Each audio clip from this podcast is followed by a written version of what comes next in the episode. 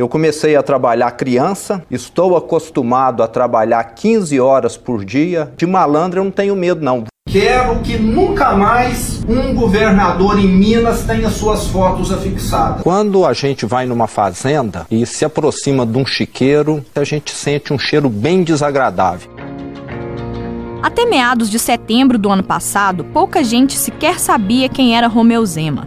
Sem coligação, tempo de TV e recursos do fundo eleitoral, o empresário do Triângulo Mineiro, então candidato ao governo de Minas pelo Partido Novo, passou a maior parte da campanha como nanico, sem grande probabilidade de vitória. Isso durou até que ele participasse do primeiro debate na TV, já na reta final do primeiro turno. Ao pedir votos para o candidato à presidência de seu partido, João Amoedo, mas também para Jair Bolsonaro, Zema viu sua candidatura deslanchar. No primeiro turno, deixou para trás Antônio Anastasia e Fernando Pimentel, que apareciam à frente nas pesquisas. E no segundo, venceu a eleição com acachapantes 71,8% dos votos. Mas afinal, o que há de novo no governo Zema? Eu sou Jéssica Almeida. Eu sou João Renato Faria e esse é o Tempo Hábil, podcast do jornal Tempo, que vai trazer todas as quintas-feiras, a partir das três da tarde, assuntos relacionados a Minas Gerais e um olhar mineiro sobre questões mais amplas. Apesar de ter um patrimônio declarado de quase 70 milhões de reais e lojas e postos de gasolina espalhados por todo o estado, Romeu Zema era desconhecido da maior parte do eleitorado mineiro até se candidatar ao governo no ano passado. Ainda que tenha sido filiado por mais de 18 anos ao PR, Partido da República, escolheu o Novo para sua primeira disputa eleitoral. Além de se associar à figura de Bolsonaro, Zema conseguiu protagonismo e prestígio entre o eleitorado ao se colocar como alternativa para, segundo ele mesmo, os mesmos políticos de sempre. Se apresentou como gestor e sua principal proposta era enxugar a máquina pública, fazendo cortes de cargos, secretarias e privilégios. A vitória do empresário araxaense no primeiro turno, com quase 45% dos votos, pegou muita gente de surpresa inclusive nós mesmos aqui na redação. A equipe da editoria de política tinha deixado prontos os perfis de Anastasia e Pimentel. Como eles apareciam na frente nas pesquisas, a ideia era apresentá-los como os candidatos que iam para o segundo turno no jornal do dia seguinte à eleição. No fim das contas, o perfil do Pimentel teve que ser descartado e acabou caindo no meu colo a tarefa de apresentar o quase inexistente histórico político do Zema.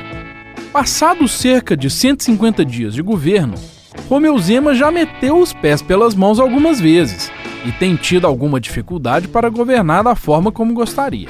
Para falar um pouco sobre o desempenho de Zema até agora e do que ainda pode estar por vir, nós convidamos para este primeiro tempo hábil o editor de política do jornal Tempo, Ricardo Correia. Ricardo, já são cinco meses desde que Romeu Zema tomou posse como governador de Minas. Nesse período, quais foram as principais medidas tomadas por ele e que efeito prático elas tiveram? Olha, a principal medida dele até agora foi reclamar bastante do governo anterior. Tem reclamado muito do, do, do momento que ele recebeu e implorado aí por uma ajuda federal, né? Principalmente tem trabalhado nos bastidores para um plano de recuperação fiscal aí com o governo federal, que é complicadíssimo de passar na Assembleia, porque depende de venda de estatais, de, de congelamento de salário de funcionalismo público. Isso é uma coisa realmente difícil de passar. Agora, o que ele fez foram medidas menores, mas que também geram economia e num cenário cenário tão complicado, qualquer economia é válida. Né? Dentro dessa discussão está a reforma administrativa, que, embora não, não, gere uma economia gigantesca, corta ali alguns, algumas secretarias, alguns cargos. É, essa reforma passou na Assembleia, já foi aprovada, mas com algumas mudanças, né? Os, os deputados aproveitaram para deixar alguns recados aí para o governo, né? Por exemplo, o fim dos jetons ali para os secretários que participam dos conselhos de estatais, né? Que é uma remuneração extra que o secretário ganha para participar de uma reunião por mês, por exemplo, na CEMIG ou na Copasa. Os deputados tiraram aí essa remuneração e o governo vai ter que ver como é que faz para manter os secretários com salário que não consideram muito alto aí para o cargo, né? Ele fez muitas promessas e depois que assumiu fez é, tomou algumas medidas que elas têm um efeito é, elas causam um burburinho, mas em termos práticos, elas não são tão efetivas assim. Fala um pouco dessas, é, dessas medidas é. que ele tomou. É, exatamente. Ele fez algumas promessas na campanha que sabia que era, que era impossível de cumprir. É, algumas ele já não está cumprindo, né? Já está descumprindo. No caso dos voos, por exemplo, falou que não, que não viajaria de avião mais, que é uma economia pequena para o tamanho do estado. Se você pensar que o estado com 853 municípios, é óbvio que ele precisava de um avião para utilizar, ele não teria como andar apenas de carro. Prometeu que não ia usar, está usando agora. É, e tem outras ah, questões que ele foi colocando e que ele tem feito nesses primeiros meses, que são questões realmente assim muito pequenas, que já aconteciam nos outros governos, né? Aquela medida, por exemplo, de tirar quadros da parede, é um, é um negócio que acontece há anos. Ok, você pode até avaliar que é realmente uma bobagem que tenha quadro de governador espalhado por todo o estado, mas é uma economia muito pequena e ele faz um vídeo, cria todo um, um, um cenário como se fosse realmente uma medida que ia mudar é, o Estado, né? É, recentemente teve aquele episódio do corte de grama lá da cidade administrativa, né? Eles usaram, por exemplo, é, usaram vídeo nas redes sociais para mostrar que detentos estavam cortando a grama da cidade administrativa e depois nós fomos descobrir que primeiro esse, esse fato já existe, né? Já, já, já acontecia nos governos anteriores, inclusive no dia em que foi anunciado, estava fazendo exatamente um ano de uma matéria da Agência Minas, de uma reportagem da Agência Minas que mostrava exatamente aquele projeto da, daquele mesmo jeito. E também falava como se não tivesse gasto nenhum, e é óbvio que há um gasto, a lei de execuções penais diz que tem que pagar o detento. O governo alegou que não estava pagando, mas com certeza está pagando, porque senão estaria infringindo a lei, seria um trabalho escravo. Não existe isso no Brasil, né? Ou, ou pelo menos não deveria existir. No, formalmente não existe, né? A gente sabe que existe por aí, né?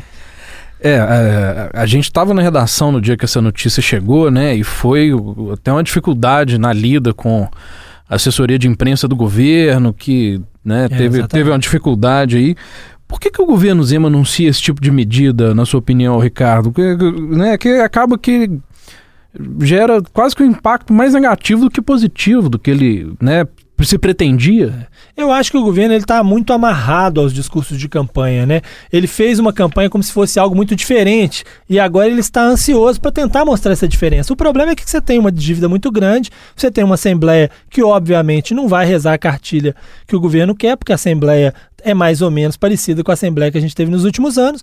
Então ele fica desesperado para mostrar serviço em coisas, né? E aí ele começa a mostrar serviço nessas coisas pequenas, nessas coisas menores e às vezes até deturpando um pouco a realidade para não perder o seu eleitorado mais fiel, que foi aquele eleitorado que garantiu aí a vitória, né? Claro que muita gente foi na onda, mas tem um público fiel ali do Partido Novo que defendia que realmente era um negócio que seria diferente, que era um governo completamente diferente, e ele precisa lutar aí para manter aí o, o, apoio desses eleitores, né? O João tocou num assunto que foi a, a confusão que sugerou aqui na redação no dia que ele tomou Isso. essa medida. É, exemplo do Bolsonaro, ele tem usado muito o Twitter para se pronunciar.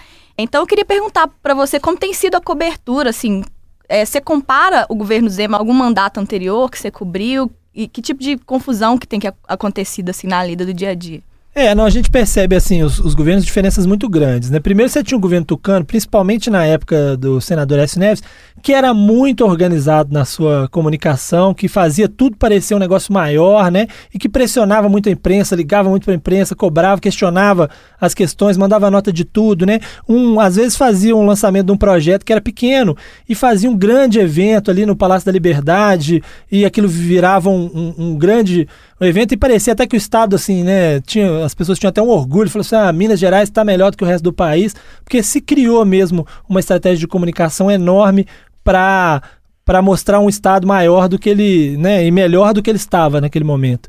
E depois a gente teve o contrário, né, no governo do é, PT, você tinha um governo que a comunicação praticamente não existiu, né? A gente não tem, você, durante quatro anos de governo, você não teve notícias boas, né? O governo não propunha nada, era só notícia ruim. Toda vez que o governo saía na, na imprensa era para falar que não estava pagando funcionalismo ou que o Pimentel estava enrolado na, na acrônimo. Então, assim, você tinha uma comunicação realmente que falhou muito e os próprios petistas diziam isso na época, né? É, o, eu lembro de deputados dizerem que, pô, do jeito que está, realmente a gente não tem o que fazer porque o governo está fazendo tudo para que a gente não consiga vencer as próximas eleições. Então eram dois estilos muito diferentes. E esse é um terceiro estilo também que difere muito dos dois. Você não tem por um lado, um, uma, um, um, governo que não propõe nada, como era o caso do, do, governo do PT, e também não tem um governo que exagera aí na, nos eventos e transforma em bala aquele negócio muito bem, como faziam os tucanos. Você tem um governo que bate cabeça, que divulga as coisas antes da hora, que tem um, uma rachadura dentro da comunicação, que a gente sabe é que é como se existissem duas equipes de comunicação, você tem uma no quarto andar e outra um pouco mais abaixo, uma ligada diretamente ao Zema e outra mais próxima da Secretaria de Governo, e isso gera, gera ruídos. E gera também ruídos o fato de que o governador tem ali as suas redes sociais para divulgar vídeos, falas que ele, que ele faz nos eventos, e às vezes não, não são falas checadas, e, e isso acaba gerando uma, um, um, né, um ruído que a gente, como, como imprensa, tem obrigação de fiscalizar, de cobrar, né? Mas me parece mais fácil trabalhar para a imprensa, acaba sendo mais fácil trabalhar nesse cenário, porque a profusão de notícias é muito grande, né? Toda hora tem uma notícia e tal. Agora, claro, para o governo não é a melhor estratégia. As coisas o governo já fez uma troca aí na, na, comunicação, né? Começou de uma forma muito equivocada e agora parece estar tá tentando entrar nos eixos, ainda, ainda falta muita coisa mas o governo parece estar começando a tentar acertar. O problema é que o governador ele tem um jeito próprio dele, ele, né, ele passa por cima, às vezes, dos secretários, anuncia coisas que não estão ainda ajustadas ou combinadas. Isso, para a comunicação, é um problema, mas é um problema que o governo tem que resolver, né? Muitas vezes falam também que o jornal Tempo até persegue o governador e não é por aí, né? É, não, na verdade, se você olhar e pegar os anos todos aí do último governo, você vai ver que muitas notícias, inclusive, que saem agora relativas a Romeu Zema, saíram também relativas a Fernando Pimentel. Eu fiz uma coluna na Rádio Super Notícia e também no, no, no Jornal Tempo há, há, algum tempo já, comparando algumas situações do governo Pimentel com algumas situações do governo Zema, para mostrar que a gente noticiou tanto uma quanto outra. O que acontece é que esse atual governo, assim como acontece com o governo de Jair Bolsonaro, eles têm uma tática de confronto direto com a imprensa o tempo inteiro, né? Como se a imprensa qualquer notícia ruim que sai do governo não, não se trata de um erro do governo, mas de, um, de uma perseguição da imprensa. Agora o resto é, é bobagem. Costumam dizer, inclusive, ah, foi cortada a verba de comunicação, sendo que todo mundo sabe que o governo anterior também não tinha dinheiro, né? Não havia verba de comunicação. E algumas das coisas que se veicula, né, publicidade que se veicula, são campanhas importantes. Por exemplo, você imagina, você não vai fazer publicidade de campanha contra a dengue, por exemplo, ou né, doação de sangue e tal, ou pagamento de PVA, né? O governo que não, não divulga datas de pagamento de PVA, por exemplo, ele arrecada menos, né? Então, assim, é, as pessoas também demonizam a, a, publicidade de um jeito e tentam fazer uma vinculação que não tem nada a ver uma coisa com a outra. O que a imprensa quer é notícia, divulga notícia, e claro que a imprensa pega no pé muitas vezes, pega, às vezes ela fala assim, ah, a imprensa pega o lado pior da história, mas é porque o papel de fiscalização é esse, né? O que está dando certo, beleza, ótimo, pode ser divulgado. Agora, o que tem que ser enfatizado é o que está dando errado, porque o cidadão está pagando um imposto e quer que seu dinheiro seja bem utilizado. Você citou aí que o governo atual tem essa questão de confrontar a imprensa, né? O, o, o, governo Zema também, é, assim como o governo Bolsonaro, ele também confronta o nosso legislativo. A gente já falou um pouco antes aqui dessa relação complicada que o Zema está tendo com a Assembleia Legislativa. Mas eu queria que você aprofundasse um pouco mais como é que é isso, como é que é essa situação lá, o que que está pegando?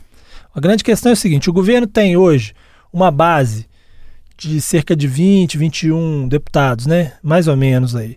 Só que base mesmo que vota com o governo são os três do Partido Novo. Às vezes nem os três, às vezes os dois. O Bartô do Novo, por exemplo, muitas vezes vota contra o governador. Então, o governo que tem dois deputados em 77, obviamente que ele precisa construir uma base. Ele não vai dar cargos, já disse que não vai dar cargos, embora a gente saiba que nos bastidores não é bem assim. Alguns deputados estão conseguindo alguns cargos no governo. Mas o que pega mais com os deputados, eu acho que nem é isso. É o fato de que as, as palavras que o governador sempre usa, né? Às vezes ele pede desculpa depois, mas é tarde demais e que alguns membros do governo usam, e que o Partido Novo principalmente usa, é aquela da velha política, de que ah, nós, vamos, nós estamos fazendo tudo diferente dos que estavam aí antes. E grande parte dos parlamentares que estão lá eram da base dos governos anteriores, foram reeleitos e tal, e esse tipo de postura eles não toleram. Então muitas vezes eles dão recados para o governo. E esses recados podem ser uma, um, um veto que cai, ou uma, uma proposta que é modificada, né? E isso é um, isso é um problema, porque não, a gente vive num sistema em que, obviamente, o governador não tem todos os poderes do mundo, né? Nem nos tempos em que tinha as leis delegadas que o Aécio conseguiu, né? Ele para ter as leis delegadas, ele precisou que a Assembleia desse a ele as leis delegadas. Então, ele vive um, um dilema. Ele precisa conversar com o, o parlamento, porque com três deputados ou com dois em 77 ele não vota nada, mas ao mesmo tempo o eleitor dele está cobrando dele que ele continue sendo a nova política e que ele fale de nova política e que ele não aceite alianças com a velha política. Né? Então, esse é um dilema. O eleitor colocou ele lá, mas não trocou a Assembleia. Então, ou ele conversa e dialoga com quem está lá, ou ele não vai conseguir fazer governo nenhum. Né? E o Estado, com essa situação financeira, não, não tem muita escolha, precisa resolver as questões rápido. Né? Você já mencionou a reforma administrativa, que foi inclusive aprovada na Assembleia, mas com muitas alterações, inclusive a do Getúlio, é. que também você já mencionou. De que forma essa proposta foi alterada e que isso vai implicar da, da intenção do Zema apresentá-la e agora da execução? Ó, os principais pontos dessa reforma, o que atrapalha mais aí os, o governo, são duas questões. Primeiro, os getons, né? Que a gente falou que porque os secretários eles não eles recebem hoje 10 mil bruto, dá 8 mil e poucos líquido e consideram que esse salário é incompatível porque na, na iniciativa privada eles conseguem ganhar muito mais que isso porque são pessoas num nível no mercado mais alto. E também uma outra questão que atrapalha bastante é uma limitação para cargos comissionados. O que, que a Assembleia fez? Ela diz que para áreas fim, é, 50% dos cargos têm que ser efetivos e essas áreas são, são a saúde, a educação e as áreas meio. Você tem que ter um percentual aí de pelo menos 30% de cargos efetivos. Qual é o problema dessa história? Que as áreas meio que é o caso, por exemplo, da Secretaria de Governo, da Secretaria-Geral, elas não têm comissionados, porque elas são eminentemente políticas. Então, elas hoje não têm funcionários comissionados, por causa disso elas não poderiam ter também, se elas não têm efetivos, elas não podem ter também comissionados, porque se, senão ela descumpre essa regra. E como o Estado está quebrado e está na lei de responsabilidade fiscal e não pode fazer concurso público, ele fica sem, ter como resolver. Por exemplo, a comunicação, a gente falava aqui da comunicação. É todo mundo comissionado. Como é que faz? Ter, teria que demitir todo mundo, né? Então o governo vai ter que vetar essa parte, vai ter que achar algum jeito. E o que os, os deputados esperam, eles não contavam que isso ia permanecer mesmo. Mas o que eles querem é entregar para o Zema essa responsabilidade. Bom, Agora o governador que vete, o governador que mantém o jeton, o governador que mantém os cargos comissionados. Essa é a estratégia da Assembleia, constranger o governador. Tem uma outra questão, Ricardo, que é o fato de haver 28 partidos dentro da Assembleia, que é um número recorde para Minas Gerais. De que forma isso atravanca ainda mais o governo do Zema? Demais, né? Você veja assim, isso acontece no governo federal também. Você precisa negociar com mais gente cada um pensa uma coisa diferente. Se você tem uma bancadas maiores, você conversa com o líder do governo X, articula, bom, aquele partido ali defende isso, isso, isso e isso, eu adoto isso aqui, pronto, tá resolvido, eu consegui o apoio de 10, 20 deputados. Se você tem que ficar negociando no varejo, fica mais caro. Né? Tem deputado querendo cargo, tem, o deputado pensa uma coisa, o outro é, pensa outra. Então, assim, obviamente isso dificulta. Num cenário em que o governo não consegue articular muito bem nada, né? Como a gente está vindo, isso fica cada vez mais difícil. Para você é, conseguir juntar os votos para aprovar as coisas que você importa, você precisa falar com muita gente, né? E aí, se o governador não consegue falar com um, dois, três, você imagina falar com, com 20, 30, né? A gente falou aqui da dificuldade que o Zema está tendo com a economia do Estado, a dificuldade que ele está tendo na articulação com a Assembleia, na dificuldade até talvez do entendimento do próprio cargo, né? No fim das contas, o Ricardo, tem alguma coisa boa no governo Zema até agora, nesses quase 150 dias? Ah, eu acho que é o seguinte: o principal talvez seja o fato de que os secretários são realmente mais técnicos do que os dos governos anteriores. O fato de não haver indicações ou haver menos indicações, obviamente, fez com que muitos técnicos fossem colocados nos cargos. Eu não sei como é que eles vão ser mantidos, sem os jetons e tal, mas de fato, pelo menos na secretaria, você tem uma secretaria um pouco mais técnica do que nas gestões anteriores. Mesmo a Secretaria do Meio Ambiente, que havia muita crítica, né, porque era o foi, foi mantido um, um, secretário do governo Pimentel, ele é um técnico da área e tal, pode, pode haver uma série de críticas, mas pelo menos ele é alguém da área. Na saúde o cara é médico, né? Ele pode até não ser tão conhecido, mas ele é médico, e isso vale para as outras áreas também. Eu acho isso um, um ponto positivo. E acho, acho, obviamente, a novidade, o fato de querer fazer de outro jeito, é, é louvável porque realmente não estava dando certo. Dos jeitos, das formas que foram feitas nos anos anteriores, não deu muito certo, né? Tanto é que nós chegamos nesse rombo aí gigantesco que passou de gestão em gestão. O problema é que a novidade precisa ser dosada com o bom senso e com a, com organização suficiente para que algo de fato aconteça. Não dá só para você falar, vou mudar tudo, mas não sei como é que eu vou mudar, não sei como é que eu, quem vai vir comigo, eu vou sozinho, resolvo tudo sozinho, né? Eu acho que esse é um problema.